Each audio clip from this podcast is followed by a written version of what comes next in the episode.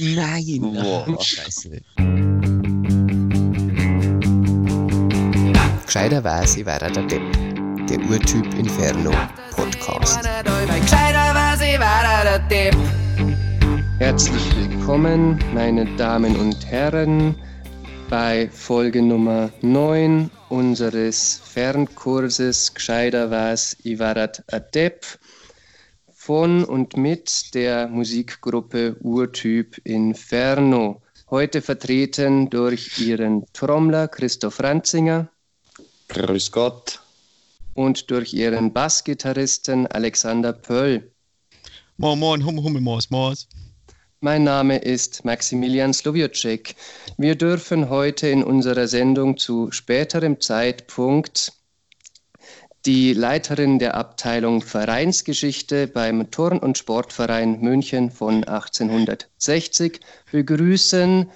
Zuvor werden wir andere Themen besprechen. Und es hat sich in dieser Runde die schöne Tradition entwickelt, gemeinsam das Glas zu erheben und auch mit Ihnen, liebe Zuhörer, eine Kleinigkeit zu trinken. Alexander, wenn ich dich zunächst fragen darf, was trinkst du heute? Maximilian, ich trinke heute außergewöhnlich ein Tegern sehr hell. Tegen sehr hell. Christoph, Ich trinke heute ausnahmsweise ein Wolferstädter Weißbier Hm. Export. täuscht mich oder trankst du dies schon öfter? Hm. Divers. Ich trinke heute ein Augustiner Hell, wie meistens. Prost, Gemeinde. Prost. Prost. Maximilian, Ja, jetzt, was ist, was ist mit eurem Mythos passiert? ich weiß nicht. Mythos ist Also. aus. Schlimm. Ja, Myth- Mythos, Mythos hat den letzten Biermittwoch nicht überlebt. Ähm, deswegen ist jetzt heute wieder Augustiner an der Reihe, aber das finde ich eigentlich durchaus in Ordnung so. Wir haben wieder wichtige Themen zu besprechen. Wir werden uns später mit der Verena Spierer über Festivals unterhalten und vorher geht es um Influencer. Influencer ist ein Thema, das Alex hast du vorgeschlagen, gell? Mhm. Ja, ähm, kurz bevor du das vielleicht kurz erläuterst, da ich noch gern darum bitten, falls irgendjemand von euch vorhat, Influenza-Wortwitze zu machen, sollte man die vielleicht gleich machen, dass sie weg sind. Äh, Na, hebe mir für später auf. Verdammt. okay, Alex, ähm, wieso Influencer? Also, ähm, ich habe vor ein paar Tagen ähm, eine Reportage gesehen über das ähm, chinesische Internet.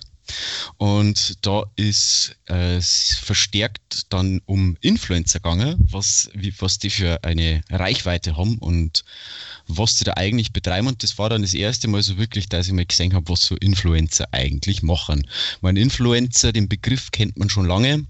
Und mein Verständnis ist jetzt von einem Influencer eine ja, bekannte Person, die ähm, immer wieder zu Fotoshootings zum Beispiel an verschiedenste Orte ähm, eingeladen wird, um dann mit gezieltem Product Placement äh, Werbung zu machen. Also sind dann hauptsächlich immer irgendwelche hübschen Personen, die sie irgendwo am Strand regeln oder in irgendeinem Strandhaus oder äh, in irgendwelche exklusiven Lokale und ähm, ja, machen dann Werbung für irgendein Produkt, kriegen quasi umsonst da was zum Essen, kriegen dann noch einmal ein Handy geschenkt äh, und kriegen die Flüge nach Ibiza und keine Ahnung was zahlt.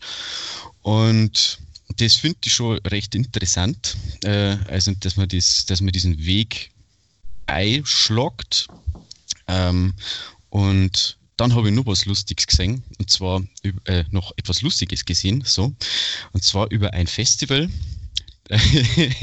über das Fire Festival, ähm, das extra für Influencer gemacht worden wäre, beziehungsweise ist, glaube ich, sogar austragen worden, aber es war katastrophal vorbereitet.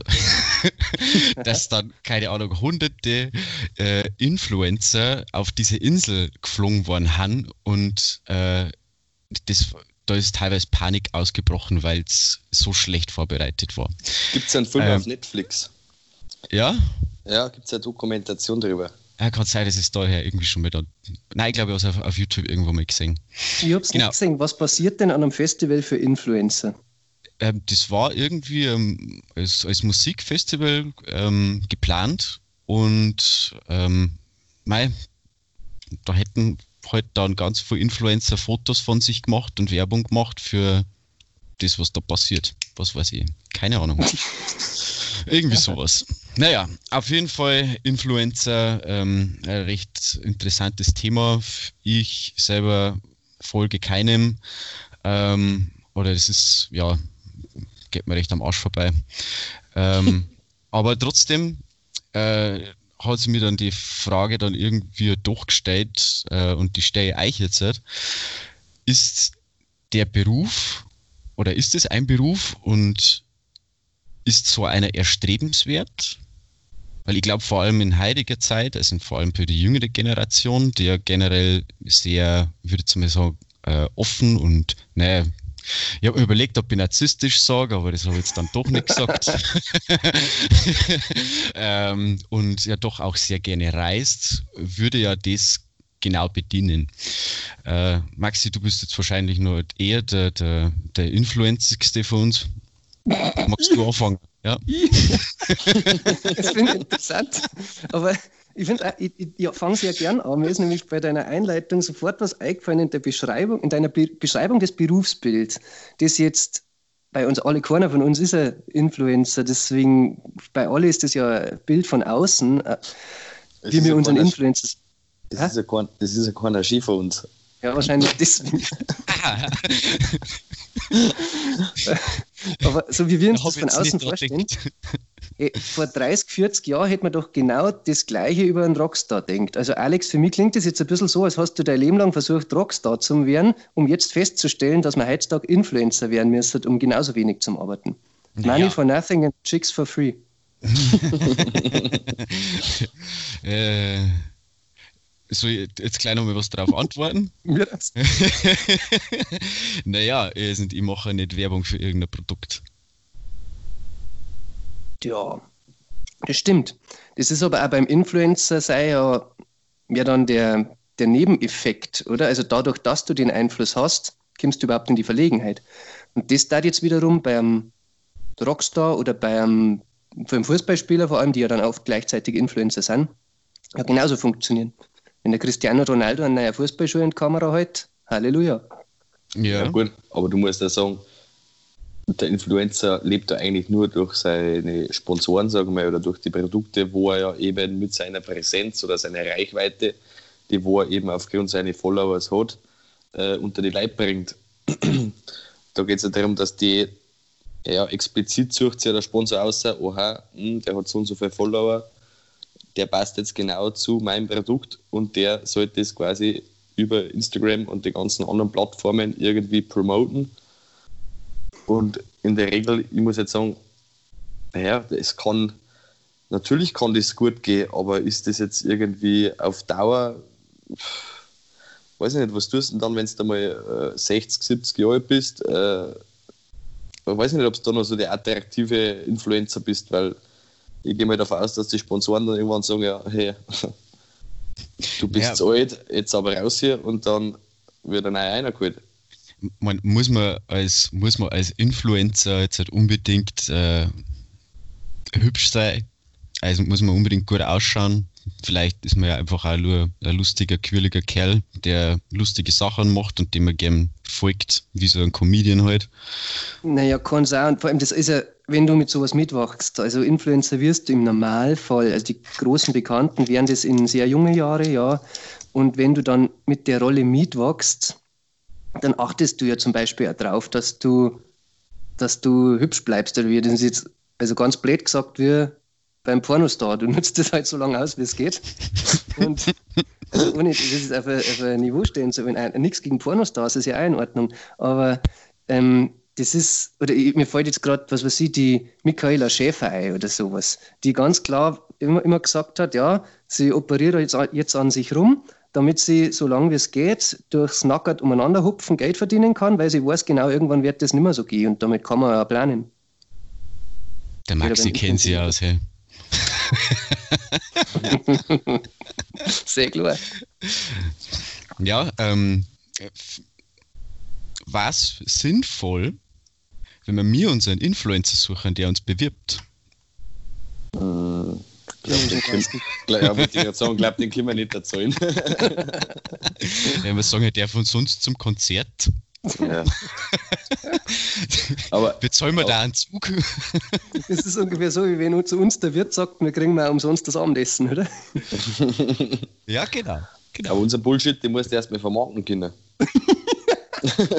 du, das kann leichter gehen, als man meint. Ja, man muss den richtigen Influencer finden. Ich habe das jetzt auch gelesen, dass mittlerweile beim Influencer-Marketing äh, nicht, es geht nicht nur um die reine Reichweite, sondern es gibt ja auch die sogenannten Mikro-Influencer, wo es halt darum geht, dass sie die richtigen Follower haben. Und du musst nicht unbedingt eine Million Follower haben. Es klingt vielleicht wenn es ein paar tausend sind, aber wenn du für die wirklich eine Vertrauensperson bist, und ich habe ein Beispiel, ich habe gesagt seinen Namen vergessen, aber der hat irgendwie erzählt, wie er von einem Schweizer Uhrenhersteller ausgerüstet worden ist. Mei, und das ist halt dann irgendwie ein junger Kerl, der, ähm, der strahlt halt aus, mei, er ist so halbwegs seriös, er ist ganz nett, sympathisch, lebensfreudig und er trägt gern diese Uhren und da verschmilzt ja auch, also ganz wichtig ist ja da die Authentizität, noch viel wichtiger als bei vielen anderen medialen Berufe, ähm, dass die Leute dir glauben, dass du die Uhr cool findest. Und das muss dann irgendwie auch ein bisschen stimmen. Also das kannst nicht nur aufsetzen, du musst schon auch ein bisschen so sein und musst auch, glaube ich, relativ viel von deinem, ja, relativ viel von dir selber damit an die Öffentlichkeit tragen können. Und was du, das ist zum Beispiel was, was mir ziemlich zwider war, was ich erst so schon feststelle. Wenn ich auf die Bühne gehe, dann bin ich der Maxi auf der Bühne und der bin ich sehr gern, aber das ist nie der Maxi, der von der Bühne herunten ist. Das stimmt. Wobei das Echt? also muss, es ist, es ist halt oft ähm, schon so, es gibt halt dann diese Produktpalette, was es halt in der heutigen Zeit gibt, die haben ja alle irgendwelche äh, ja, so Vorentscheide, was für ein Influencer, sagen wir, wer verkörpert denn das am allerbesten für unser Produkt und wer kann sich am allerbesten damit identifizieren. Und sagen wir, das ist halt dann, ja, in der heutigen Zeit, es gibt brutal viele Influencer, glaube ich. Also wahrscheinlich verstörend, aber das kann man doch nicht glauben, dass jeder ähm, so ja, noch die Produkte kauft, nur weil jetzt da irgendjemand auf Instagram und so weiter da dir vorgaukelt, das ist das Beste oder das Tollste und das Schönste. Also Aber warum nicht? Weil, also wenn Fernsehwerbung über Jahrzehnte hinweg funktioniert, also da kommen jetzt wieder Fußball, aber wenn der Franz Beckenbauer scheinheilig in, in, in die Kamera rein äh, dass er äh, Knorr auf den Tisch haben möchte, also äh, das ist doch noch viel weniger überzeugend, also ich, ich habe einmal tatsächlich mit einem geredet, der hat sich zu seinem super teuren Rotwein irgendwelche Currywurst-Chips oder sowas gekauft, nur weil der Bastian Schweinsteiger dafür Werbung gemacht hat. Ja, also Leid gibt's. Ja, aber ich verstehe das nicht, dass man das, man weiß doch das, man weiß doch, dass das irgendwelche Produktplatzierungen haben. Also ja, das verstehe ich. also freilich weiß man das. Was ich da nicht verstehe, ist, warum da Zweifel bestehen. Also warum das mittlerweile gerade in Instagram oder so, so stark gekennzeichnet werden muss. Wenn mir irgendeine Blondine einen Lippenstift in die Kamera hält, dann ist doch eigentlich ersichtlich, dass das Werbung ist. Ja. Das ist das gleiche wie mit der Serienmaxe damals. Okay. Hier war das auch sofort ersichtlich, dass einfach zum Schluss immer wieder dieser Vorspann kommt. Deswegen hast du aufgehört, Serien zu schauen. Ja. Deswegen verstehe ich die Leute, die wo dann durch Instagram da äh, tagtäglich äh, zwei Stunden durchbladeln und dann äh, sehen sie irgendwas und denken sie, ja. ah ja, wow, cool, ähm, ja, das kaufen wir jetzt, obwohl das ist, weiß ich nicht, wahrscheinlich brauchen es die Leute nicht einmal, aber es ist einfach. Natürlich ja. nicht. Ja, also ich, ich, also ich, bin, ich bin sowieso von Haus aus, äh, ich, ich hasse Werbung. Äh, also ich habe zwei Adblocker installiert. Ich schaue kein Fernsehen, dass ich ja so wenig Werbung wie möglich kriege. Äh, ich habe auch bitte keine Werbung auf meinem Briefkasten drauf und alles. Ja, ja keine Werbungen. Äh, du hast weil wenn mir was. Fernseher. Doch, habe ich. Ein kleiner. Wow. ja, aber der ist schon. Du hast gar keinen Briefkasten. das. Äh, ähm, also ist ein Influencer, äh, ist, ja, ist ein Influencer die Werbeplattform 2.0? Ist es die, die maßgeschneiderte Werbeplattform für alle möglichen Produkte? Ja.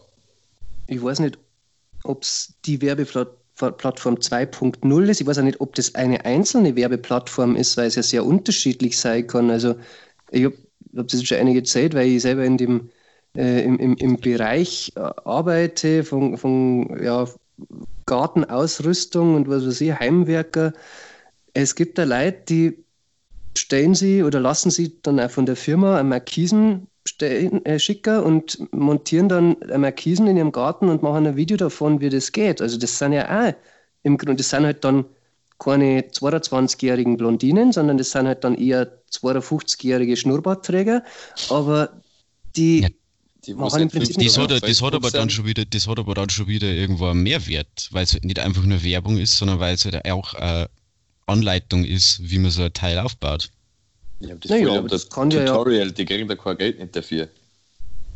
Ja, aber die Markisen, das ist also, genauso, wenn ich mir jetzt mein Gesicht schmink und äh, dir quasi zeigen kann, wie toll ich mit den Produkten von, keine Ahnung, äh, irgendeinem Kosmetikhersteller mein Gesicht so schminken kann, als wäre ich eine Asiatin, dann ist das doch auch ein Anwendungsbeispiel. Hat ja auch für den, der gerne wie eine Asiatin ausschauen möchte, hat das ja auch einen Mehrwert.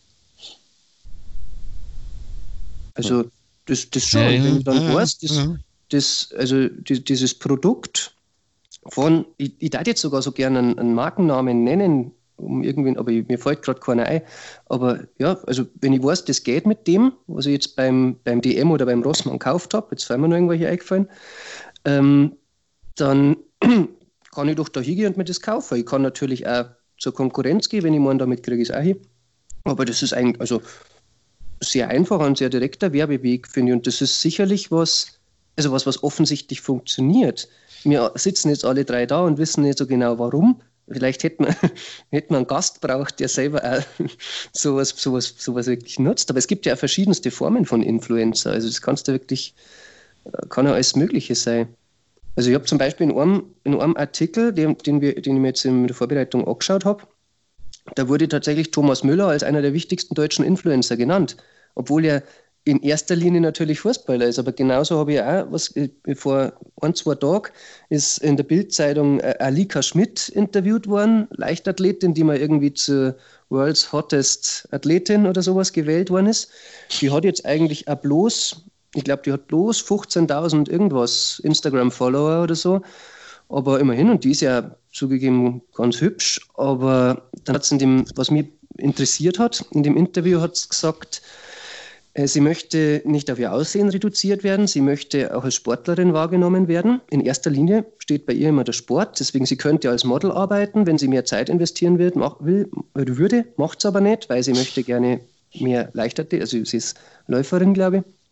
Und ähm, erst bin ich ein bisschen drüber gestolpert, habe mir gedacht, ja, wenn du nicht auf dein Aussehen reduziert werden willst, wieso ladst du dann ständig Beutel auf Instagram? Also das ist, ist Instagram ist doch das Medium schlechthin, wenn es nur um Aussehen geht. Auf der anderen Seite verschafft es ihr Bekanntheit und das kann auch im Sport nicht von Nachteil sein, wenn jemand deinen Namen schon mal gehört hat.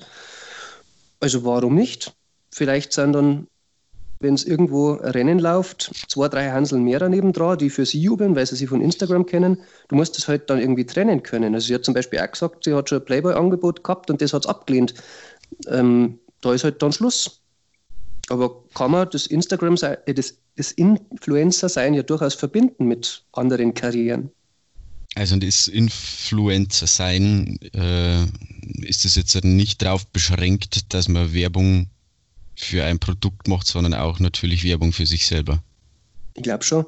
Oder anderes prominentes Beispiel in den letzten Monaten, Rezo. Mhm. Der im Prinzip schon Influencer war und ist, aber dann das auf einmal in eine andere Richtung gelenkt hat, was ich auch durchaus äh, problematisch finde, weil diese Grenzen so verschwimmen und jetzt kriegt er einen Journalistenpreis und man weiß nicht so ganz, ist das eigentlich überhaupt Journalismus, was er gemacht hat? Naja, aber er hat auf jeden Fall im, im wahrsten Sinne äh, das Wort Influencer verdient. Das stimmt. Das ist, das ist, sehr, sehr treffend in dem Fall, ja. ja. Und es gibt, da gibt ja, man kann ja da sehr viel Positives und sehr viel Negatives drüber sagen, glaube ich, über das Thema. Ähm, manches berechtigter und manches weniger berechtigt. Aber es ist auf jeden Fall ein Problem, dem wir uns im Moment stellen müssen, können, dürfen, werden sollen. Was, dass der, der Rezo einen Journalistenpreis kriegt? Na, das, ähm, wo, wo hört das Influencer-Sein auf? Wo geht der Journalismus los? Wie geht man damit in Zukunft um? Und wie geht man zum Beispiel mit so einem, so einem Video wie der Zerstörung der CDU um? Offensichtlich, die CDU hat erst einmal überhaupt nicht gewusst, wie es damit umgehen soll. Aber ich sage euch eins. Wir drei haben es aber Zeit für Influencer. der, der Zug ist schon lange abgefahren. Verdammt. Och, Menno. Ah, ich kann jetzt nur mit Markisen installieren probieren, aber zum Markisen installieren Ich bin doch gerade in meiner Midlife-Crisis, überlegt doch gerade noch neue Optionen. du kannst mir doch jetzt nicht einfach verwehren. Ja. Wir werden ja heute keine Influencer mehr, gell? Das glaube ich auch nicht. Bevor wir in Schmarrn reinkommen, äh, lassen wir das doch mal auf sich beruhen. Und stattdessen äh, freuen wir uns, dass wir nicht mehr nur zu dritt hier am digitalen Tisch sitzen, sondern eine Nummer vier begrüßen können. Wir, haben, wir sind sehr, sehr stolz, dass wir heute wieder einen extrem prominenten Stargast äh, hier an Land gezogen haben. Äh, es wird von Woche zu Woche interessanter. Und wir haben so letzte Woche, wenn wir über Fußball geredet haben, schon mal angekündigt, wenn wir Fußball geredet haben, schon mal angekündigt, dass es auch heute sportlich weitergeht. Ähm, das bezieht sich dann allerdings weniger auf das Thema als auf unseren Gast an sich. Äh, sie ist eigentlich Kunsthistorikerin, aber beschäftigt sich seit einiger Zeit auch über diesen Tellerrand hinaus mit der Vereinsgeschichte von einem der nach wie vor größten Sportvereine, die es in ganz Deutschland gibt und vom zweitgrößten Sportverein der bayerischen Landeshauptstadt München. Ein herzliches Willkommen der Leiterin der Abteilung Vereinsgeschichte beim TSV 1860 München, Verena Spierer. Ja. Hallo. Hallo. Servus. Vielen Dank für die schöne Einführung. Das äh, klingt jetzt so hochoffiziell. ja, bei uns ist immer alles offiziell. Prost. Prost. Prost. Prost. Ja, ähm, gleich genau zu Beginn die, die wichtige Frage wir sitzen ja hier am Biermittwoch immer alle beieinander und wir haben schon gesagt, was wir trinken. Wir wissen jetzt, dass du heute aus sehr, sehr guten Gründen, äh, aus sehr erfreulichen Gründen kein Bier vor dir hast. Trotzdem fragen wir, was trinkst du? Also ich trinke aus äh, Gründen der Nachwuchsplanung also ich bin äh, in, in, der 20. Woche schwanger, äh, trinke ich Chai-Tee. Aber ich trinke den Chai-Tee aus einem äh, Glas, das ich ähm, mir geliehen habe aus dem Bratwurstglöckel. Die man bei ja kaufen. Kurzzeitig geliehen. genau. Das in Erinnerung an frühere Zeiten. Wir wissen ja nicht, wann der Stehausschank wieder aufmacht, damit du das Druck geben kannst, gell? Eben. Bis dahin haben sie es schon vergessen. Glas, oder? Nein, das ist ein, ein, hell das ist ein helles. Ja. ein helles Glas. Ja, gut. Ja, ein helles Glas. Ja, Veri, ich habe es jetzt schon gesagt, du bist Leiterin der Abteilung für Vereinsgeschichte. Wir werden jetzt nicht, äh, wir haben jetzt nicht die Zeit, uns intensiv über Fußballgeschichte oder Sportgeschichte im Allgemeinen zu unterhalten, auch wenn ich es sehr interessant finde. Aber ganz kurz, die Abteilung gibt es jetzt erst seit ein paar Monaten, also seit Februar 2020, wenn ich richtig informiert bin. Und äh, der TSV wird ja heuer, wie man leicht ausrechnen kann, 160 Jahre alt. Das hat, er hat wahnsinnig viele Abteilungen, also ist ein Riesenbrett, das ihr da zu bohren habt. Wie ist es jetzt dazu gekommen, dass ihr diese Abteilung jetzt gegründet habt und was habt ihr damit jetzt eigentlich vor? Genau dazu gekommen, dass diese Abteilung gegründet wurde, hat dann längeren Rattenschwanz. Es wurde bei der Mitgliederversammlung 2018 schon beschlossen, dass wir ein Vereinsmuseum haben, brauchen sollen müssen. Und dazu wurde eine Abteilung, äh, eine Arbeitsgruppe gegründet. Und in diese Arbeitsgruppe bin ich damals mit ähm, einigen anderen sehr fähigen Leuten einberufen worden. Und aus dieser Arbeitsgruppe hat sich dann recht schnell kristallisiert, dass, wenn man da professionell weitermachen will, man eine Abteilung gründen sollte. Und nach längerer Vorarbeit ist es am 18. Februar dazu gekommen. Und wir haben eigentlich schon große Pläne gehabt, auch beim Jubiläum mit einzusteigen, Veranstaltungen, Ausstellungen, Publikationen. Aber uns ist leider, wie so manchen anderen auch, diese Corona-Krise sehr fatal reingekrätscht. Und jetzt versuchen wir das halt online weiterzuführen. Wir werden jetzt dann ab dem 17. Mai, wo das Gründungsdatum ist, jeden Monat einen Online-Beitrag auf der Website vom Verein publizieren. Und dann schauen wir mal weiter, wie uns diese Krise dann die Weiterarbeit ermöglicht oder erschwert, wie wir da weitermachen. Genau. Ja, sind wir gespannt, weil es ist äh, ein, ein, ja, ein sehr, sehr großes Unterfangen. Und ja, sicherlich, glaube ich, kann man auch sagen, ist auch wichtig, dass die beiden großen Münchner Vereine ihre Geschichte gleichermaßen erforschen, weil es war schade, wenn das eine einseitige Geschichte bleiben darf. Auf jeden Fall. Wir wollen da schon unseren Beitrag auch leisten. Ist ja auch Teil der Stadtgeschichte. Auf jeden oh, Fall. Ja. so, wir haben, ähm, ja, wir haben letzte Woche das auch schon kurz thematisiert. Von uns drei Bandmitglieder hat der Alex äh, so zeitweise eine gewisse Affinität zu 1860 gehabt, die, hat sich von dieser Affinität allerdings mittlerweile wieder getrennt, während der Grisi und ich. Uh, Aber. Aber. Sag nichts Affinität, Die Affinität ist immer noch äh, stärker als wie zu so manch anderen Vereinen, ja. Okay. Ansonsten sind der Grisi und ich äh, sicherlich recht deutlich rot. Äh, jetzt kann man schlecht sagen, du bist in der Höhle des Löwen. Gibt es da vielleicht irgendein Pendant bei euch dazu, wie man sagt, wo man wo gar nicht hin will oder so? Mm. Jetzt habe ich es verstanden. ich glaube, ich stehe auf dem Schlauch. okay. Geht ja. mir auf das so, keine Sorge. Einfach mit einer blöden Gegenfrage einfach. Was völlig überhaupt nicht mit dem Thema zu tun hat, einfach da agieren. Funktioniert oft. Äh. Na, dann können wir das auch gleich äh, überspringen, weil es ist eh eine ganz andere wichtige Frage. Wir haben Nein, hier bei allen unseren Gästen ich hätte noch kurz Krise, eine Frage. Noch was einzuwenden. Und zwar, wie kommt es, dass du dann eben zum, zu den 60er kommst? Oder ist das schon immer mal irgendwie familiär? Bist du mit den 60er irgendwie aufgewachsen dann von der Familie her? Oder wie kommt es, dass du jetzt da bei diesem Verein, sagen wir mal, tätig bist oder da in diese Branche mhm. gerutscht bist? Also, dass ich 60er-Fan bin, da gibt es auch eine ganz schöne Anekdote. Also, mein Bruder ist ein ziemlicher 60er und der war, also er ist um einiges älter als ich und war gerade so in die 2000er ganz groß dabei und da war ich ja noch relativ klein. Und da war die ganz, ganz knappe Ansage, wie, wie man es halt so als großer Bruder zu seiner Schwester macht. Ähm, entweder du wärst der Löwenfan oder du fangst der Orne. Ach du Scheiße.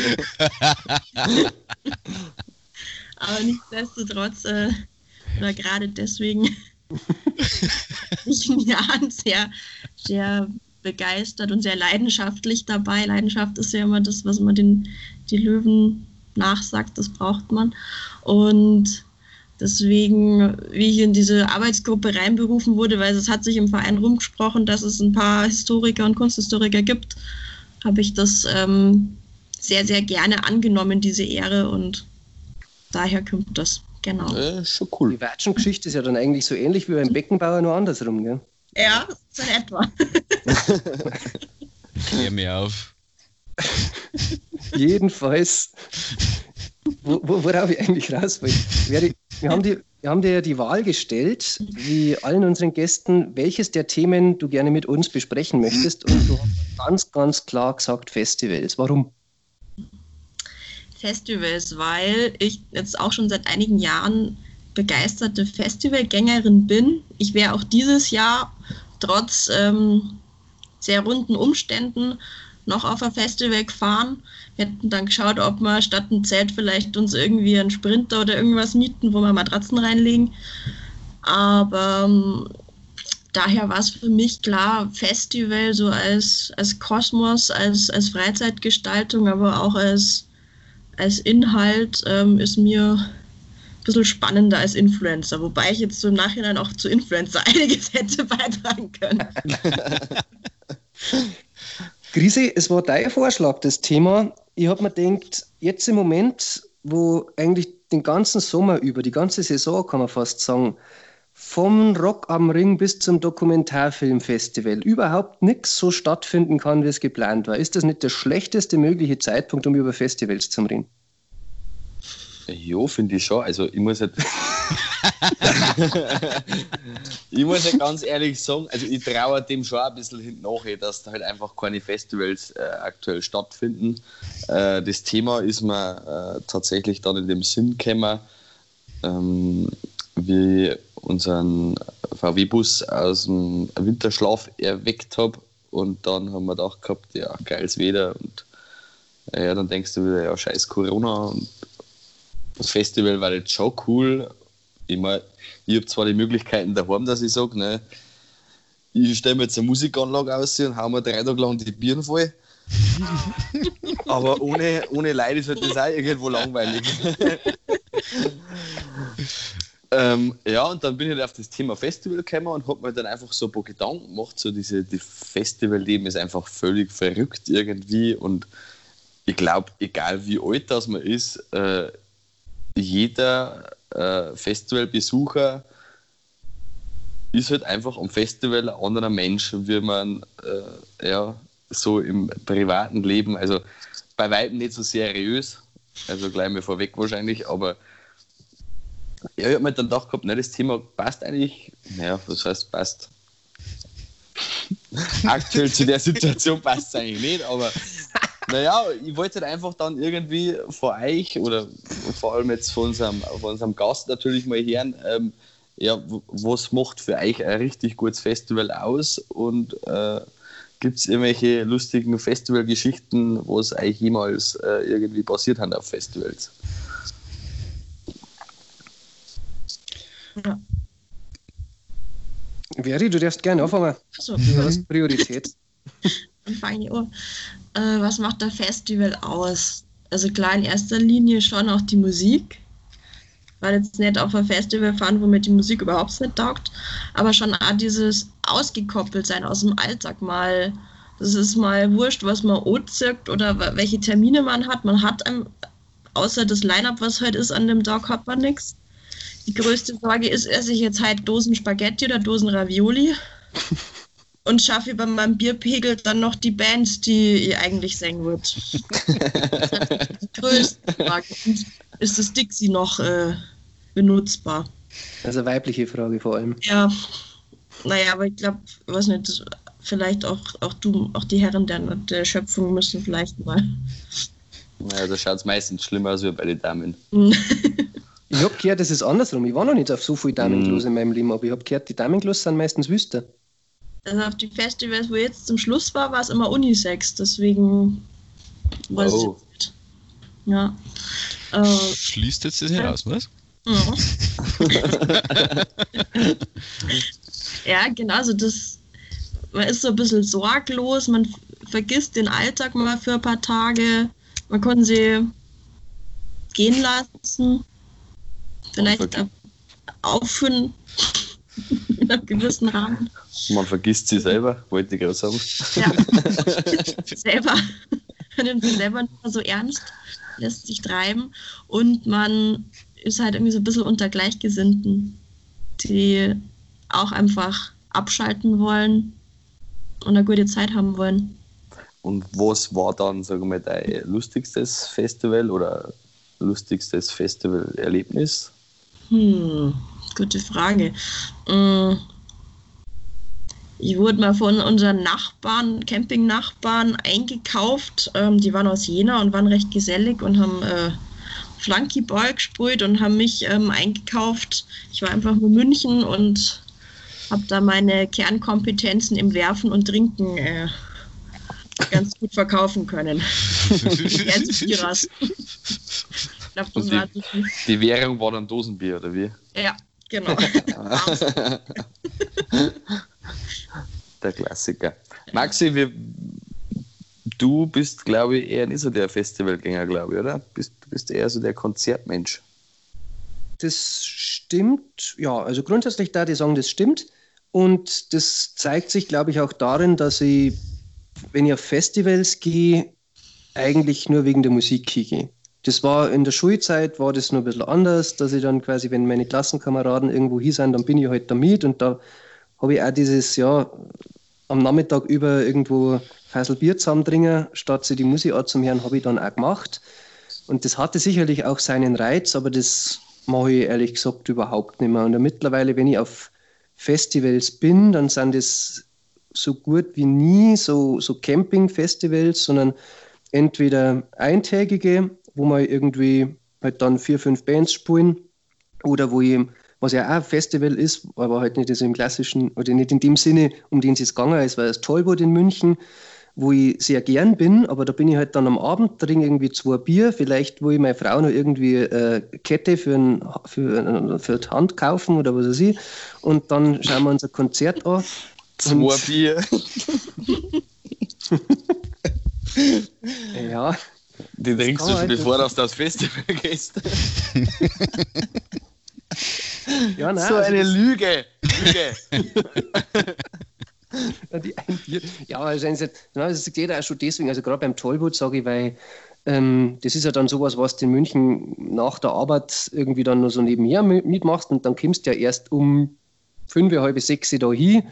Äh, dann bleibt da nicht viel Zeit für mehr als für ein, zwei Bier, bevor du ins Zelt rein musst, damit du rechtzeitig im unbestuhlten äh, Konzertareal dir einen Platz suchst. Und während dem Konzert habe ich keine Zeit, dass ich zum Bier holen gehe, weil da mag ich die Musik anhören.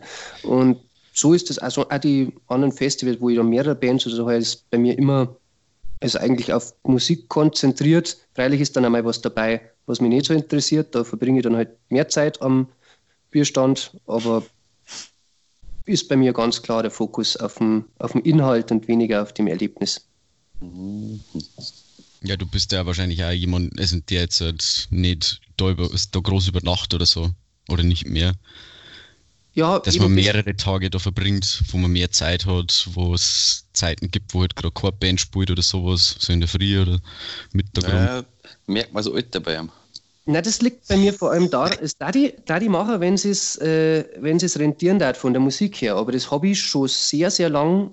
Also ich wüsste nicht, wann ich das letzte Mal oder ob ich überhaupt schon mal auf einem mehrtägigen Festival war, wo ich gesagt habe, ah doch, vor ein paar Jahren, wie das schlimme Hochwasser war, 2013, da wollte ich auf ein Zweitagesfestival, äh, das, wo allerdings der zweite Tag dann wegen Hochwasser auf, ausgefallen ist. Das war in Inzey gewesen, in der, in der Eislaufhalle.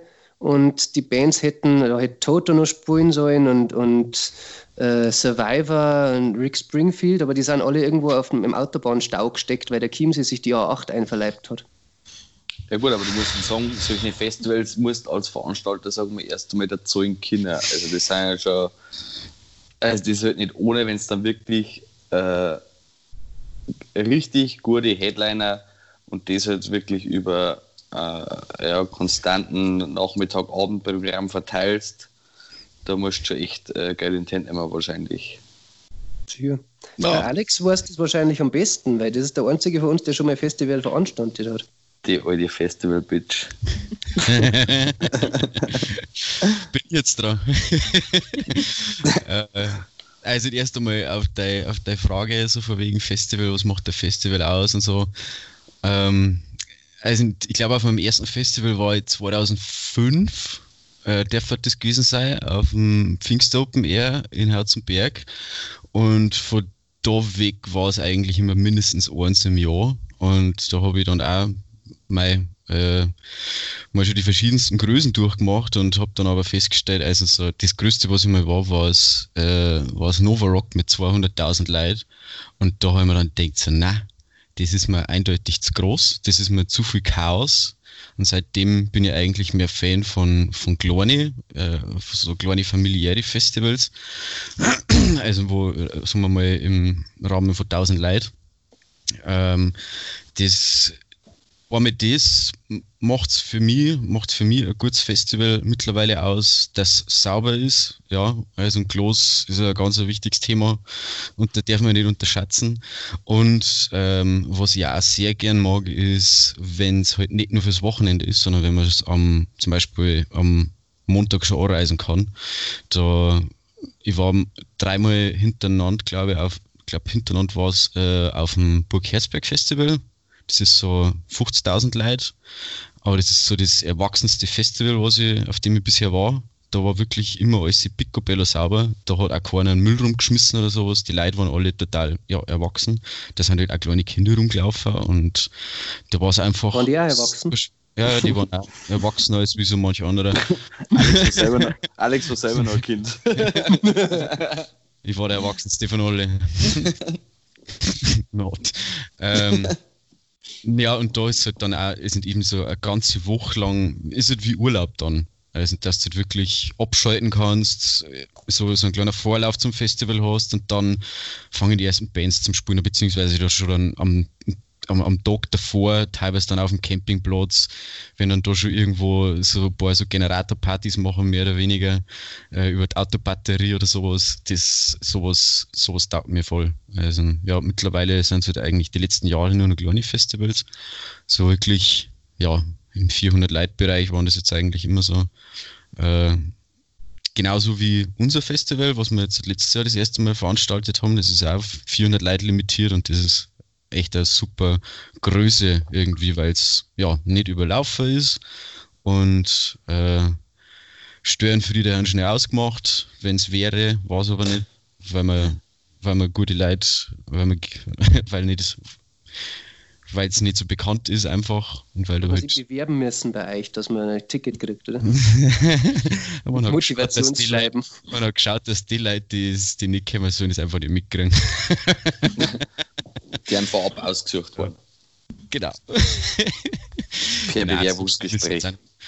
Ja, aber Festivals, Musikfestivals, vor allem für mich, äh, ich liebe es, äh, ich mag es sehr gern, es ist für mich wirklich also ja, zum, zum, zum Kopf abschalten, äh, genießen, ähm, Musik hören, geile Konzerte anschauen, äh, saufen, einfach mal alles vergessen. Und da das Schönste, was mir jetzt gerade auf Anhieb eingefallen ist, also das ist jetzt nichts Lustiges oder sowas, sondern einfach so ein schöner Moment gewesen, äh, kämen wir auf das kleine Festival an.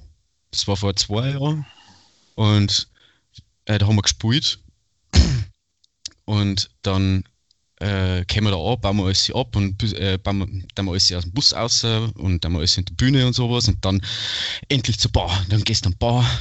Dann stehen da erst einmal Freund von dir ein Bier bitte, dann kriegst du ein Bier, dann gehst du aus dem Z aus und auf einmal habe ich gemerkt, auf einmal waren meine Schultern hinten, auf einmal bin ich so richtig durchgeschlendert und dann habe ich gemerkt, so jetzt bin ich da. Auf einmal alles lang, langsamer gegangen, alles einfach nur noch genießen. Wieder war schön, toll. Vielleicht lag das am Bier und nicht am Festival. ja, weil es die erste war. Nein, einfach eine tolle Atmosphäre gewesen. Das glaube ich. So, äh, kurz die fünf wichtigsten Utensilien, Alex, die wo du mitnehmen darfst aufs Festival? Unterwäsche, äh, Kulturbeutel, Wasser, das vergisst man aber ganz gerne. ähm, irgendeine Schlafmöglichkeit, also meistens eine Zeit. Ähm, und ähm, na, vielleicht ein Ersatzgewand. Mhm. Bier hast vergessen, Maxi? Boah. Jeder hat gesagt. Also das erste war Unterhosen. ähm, ja, ich lehne mich jetzt an, Wasser, Bier, Geld und, und ein Auto zum wieder heimkommen. Aber wenn du von darfst. Gelb, Gelb braucht man nicht immer unbedingt. Und unser Gast? Hm, Ja, Schlafenmöglichkeit. Campingstuhl. Hm. Oh ja. Wir sitzen schon immer recht gern dann beieinander in den Campingstühlen unterm Pavillon, aber den lasse ich jetzt mal, das bringen ja die anderen immer mit, also da kümmere ich mich nicht drum. Dann Getränke, ein bisschen was zum Essen, was zum Ozean und dann was total verwunderlich ist für ein, für ein Mädchen jetzt vielleicht als äh, Drogerieutensilien Zahnbürste und Zahnpasta. Mehr nicht. Vielleicht nur Sofa. das Ich finde, also was ich total unangenehm finde, ist äh, Zähne putzen, so ohne Waschbecken, ohne so richtig fließendes Wasser und sowas, das mache ich total ungern. So aus der Flaschen raus irgendwie den Mund ausspülen. Echt? Habe ich kein Problem damit. Ja. Ja, auch nicht. Ich hab da eine Flasche. So, da kann sie. Mache ich sogar relativ oft im Jahr. Also nicht nur Festivals. Weil du kein fließend Wasser hast. Doch, habe ich schon. aber aus der Regentonne. Veri, Nein, aber gehst du allein auf Festivals oder ist wichtig, dass die richtigen Leute dabei sind? Das Oder findest du die dort? Nein, es ist schon sehr wichtig für mich, dass die richtigen Leute dabei sind. Also bei mir hat sich die letzten Jahre so eingebürgert, dass wir immer aufs Void-Fest fahren. Ich mache jetzt Oh einfach yeah. mal Werbung. Genau.